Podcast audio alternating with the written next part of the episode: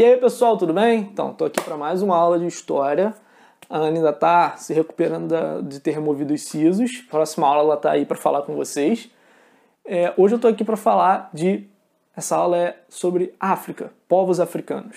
E falar sobre África, eu já vou começar essa aula me desculpando porque eu não vou conseguir falar tudo que eu teria para falar se eu fosse mexer em todos os detalhes que também eu gostaria de falar.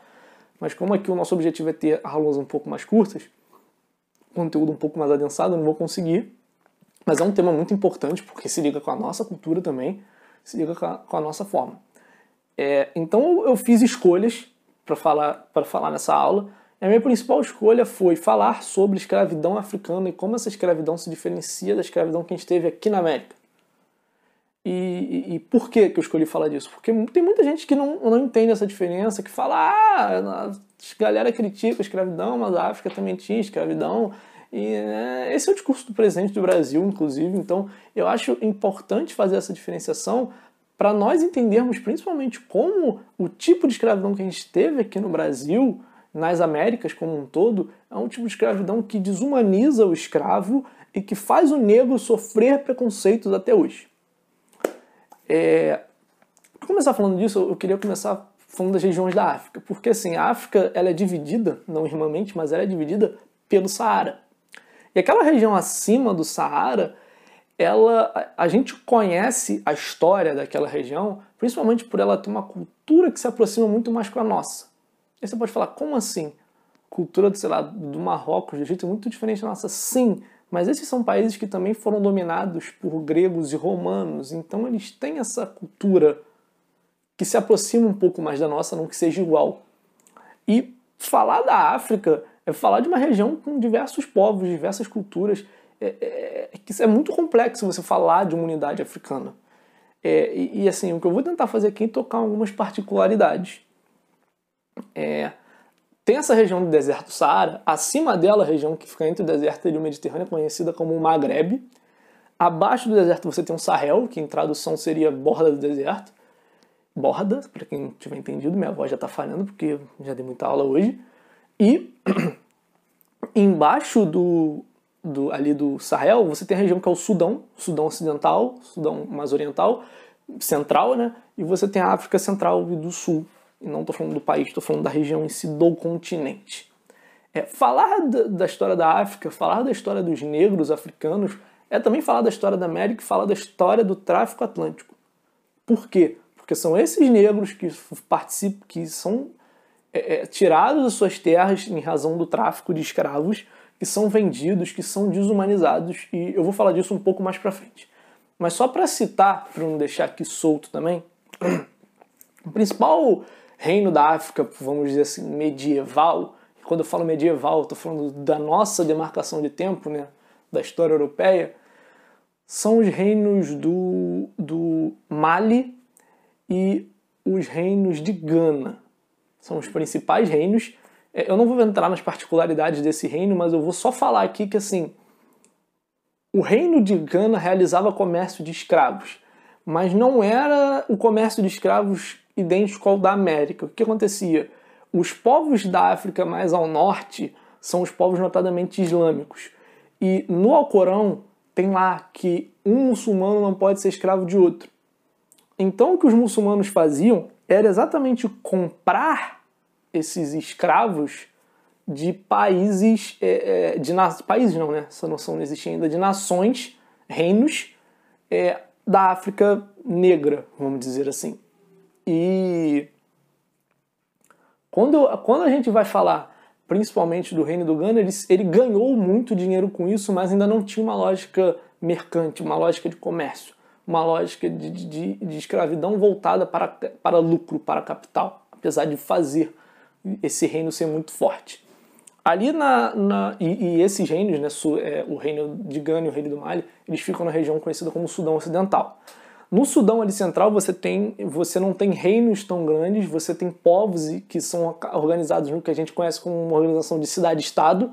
Algumas delas estavam atreladas a reinos né, do norte, mas a maioria deles eram estados, cidades-estados independentes e o principal povo que se destaca aí são os yorubais, que a gente ouve falar muito hoje, principalmente na nossa cultura. É... Falando da África ali da região mais, mais central e aí é isso que eu vou falar vale para a região central e para o sul, tanto a oeste quanto a, a, leste, oriente e ocidente no caso. É... Esses povos eles têm um tronco linguístico é, é, é, vou, é o mesmo tronco linguístico, que é o tronco linguístico banto. E aí é nessa região que fica localizada o Reino do Congo. E o Reino do Congo é muito importante, quem assistiu a aula de, de, de expansão marítima vai saber do que eu estou falando, porque Portugal foi parceiro do Reino do Congo por muito muito muito tempo. E parceiro comercial do Reino do Congo. E, e, e a própria parceria com Portugal ajudou o Reino do Congo a se fortalecer na sua própria região. E por quê? Essa região do Congo, é, Congo, Zaire, é, é, é a região que mais mandou escravos para a América. Isso é um fato. Isso é um fato. Não se discute porque é, é, a contagem é, é, é sincera. E vamos dizer assim, Portugal estabeleceu uma relação ali com o Reino do Congo e a partir desse momento Portugal começou a, a, a dar em troca de escravos algumas, é, principalmente armas e álcool. Porque é, os povos africanos não conheciam o álcool, é, é o que mais ou menos a historiografia consegue prever. Então Portugal conseguia, dando álcool para eles, ter uma dominação maior sobre eles porque eles ficavam bêbados, vamos dizer assim. E além disso, o, o porto, os portugueses davam armas para eles. E isso fazia com que o, o reino do, do Congo se fortalecesse muito frente aos outros reinos. E isso, em si, dar armas, favorecia até o próprio interesse de Portugal. Por quê? E aí eu vou começar a falar da escravidão. A escravidão, ela era muito mais guerra, crimes e dívidas impagáveis. E o que acontecia? O escravo ele não era desumanizado como ele era na América. A relação de escravidão era muito mais uma relação de dependência com alguém. Era muito mais uma relação que se ligava a alguém. O escravo africano ele podia ter posses. Alguns lugares ele podia casar. Você tem é, é, é, na historiografia você acha relatos de escravos que eram, que eram tipo prefeitos e administradores de regiões, que é uma coisa que é impensável se for, você for parar para pensar na escravidão na América. Isso acontecia por quê? Porque a escravidão aqui, ela não tinha, ela não tinha esse, esse essa, ela não era voltada para comércio. Era uma relação que se tinha em razão de guerra, de, de dívida ou de crime. Mas o escravo aqui não era desumanizado. Entendeu? E quando Portugal dá armas para o Reino do Congo, o Reino do Congo vai à guerra, ganha mais guerras, portanto, escraviza mais pessoas. E se o Reino do Congo está escravizando mais pessoas, Portugal vai ter mais matéria-prima. E aí vê se você entende a transição que eu estou falando. Portugal vai ter matéria-prima para o comércio. Qual é a matéria-prima? O escravo. Isso em si desumaniza aquela pessoa. Porque o escravo é uma pessoa. Só que é muito mais fácil você praticar as atrocidades com uma pessoa se você não trata ela como uma pessoa. Então, no discurso, desumanizar o escravo, desumanizar o negro era importante. Tratar ele como uma mercadoria só era importante tratar ele como uma peça de uma engrenagem muito maior, né, que era o sistema colonial, era importante no discurso, sabe por quê? Porque é muito mais fácil dele ser substituído. Quebrou uma peça no seu carro, você vai lá e troca. Morreu um escravo, compra outro. E aí, qual é a grande diferença da escravidão? Vocês já devem ter percebido, mas o fator mercadoria, o fator mercado é muito diferente o escravo ele, ele não tem, ele passa a não ter mais uma relação com o seu é, é, chefe, né, a quem ele devia serviços. Ele vira uma mercadoria que pode ser vendida a qualquer pessoa e ele pode ser vendido a uma pessoa, a outra e a outra. E para tudo isso, essas pessoas eram vistas como inferiores, eram, eram vistas como pessoas, como eu disse. E isso fazia com que os, os chefes delas, é, né, os seus senhores, eles tivessem muito menos, vamos dizer assim, sensibilidade. Isso aqui não é um ser humano, isso aqui é uma mercadoria. Então, a lógica de mercado da escravidão mercantil, da escravidão atlântica, ela, ela desumaniza o escravo e faz com que o negro seja visto como só uma peça. E aí eu, eu já repeti isso aqui várias vezes ao longo dos últimos dois, três minutos, mas eu quero que vocês entendam o como isso reflete hoje. Hoje você tem uma sociedade muito racista, muito menos racista do que você tinha 50, 60 anos atrás, por exemplo. Só que o racismo ainda existe. E o racismo existe porque você não dá ao negro o mesmo, o mesmo status de uma pessoa branca, porque você considera ele inferior, porque você tem preconceito, porque você acha que, devido a traços físicos, traços corporais, ele não é capaz de fazer algumas coisas. Então, eu falei, essa aula vai, ser muito mais curta que as outras, mas eu acho que a principal reflexão é essa, porque eu não vou, eu não vou ficar entrando nas particularidades dos reinos porque não é, não é a minha intenção e se eu fizer, eu vou ter que fazer com todos eu vou ter que falar muito. E aí tem algumas coisas que eu gostaria de destacar, principalmente desse caráter mercantil. Porque é, Portugal, por exemplo, tinha terras na América. Mas se você for ver a Holanda, que vai fundar a Companhia das Índias Ocidentais só em 1602, é, a Holanda se fortalece muito, como eu, falei na última aula, que é a aula sobre mercantilismo, que a Holanda fazia tipo um serviço de frete. Ela se fortalece muito fazendo esse serviço de frete. E a Holanda se fortalece muito fazendo principalmente translado de escravos. Compra um escravo aqui na África, leva para a América e vende. Compra um escravo aqui na África, leva para a América e vende. Isso fortalece muito, porque o escravo era uma matéria-prima cara.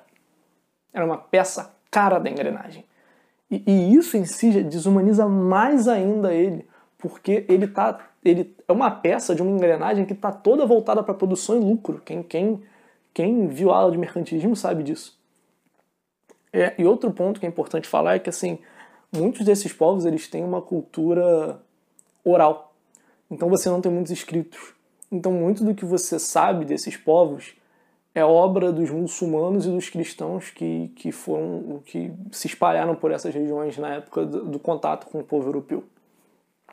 E outra coisa, que é a última, que eu vou falar, e eu espero que eu tenha dado a reflexão que eu queria dar para vocês, é que no Brasil, História da África é obrigatório nas grades curriculares de História, vamos dizer assim.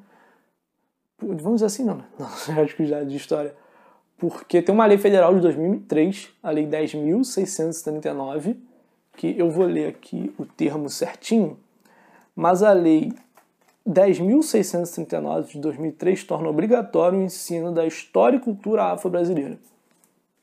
Tá? E como eu falei lá no começo desse vídeo, é falar dos africanos, é falar da nossa cultura. Principalmente porque o nosso povo é constituído de traços que vieram do povo africano. Porque é, não existe brasileiro europeu, puramente europeu. Isso não existe.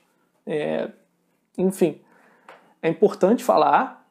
Eu vou pedir desculpa de novo porque eu não, eu não consegui dar conta de tudo que eu acho que esse tema tem pra gente, de todo é, o enriquecimento que esse tema pode trazer pra gente, cultural é, e político, enfim mas é, fica marcado aqui, fica registrado porque é um tema importante e vocês têm que saber. Então, pesquisem, se vocês quiserem saber, perguntem pra gente.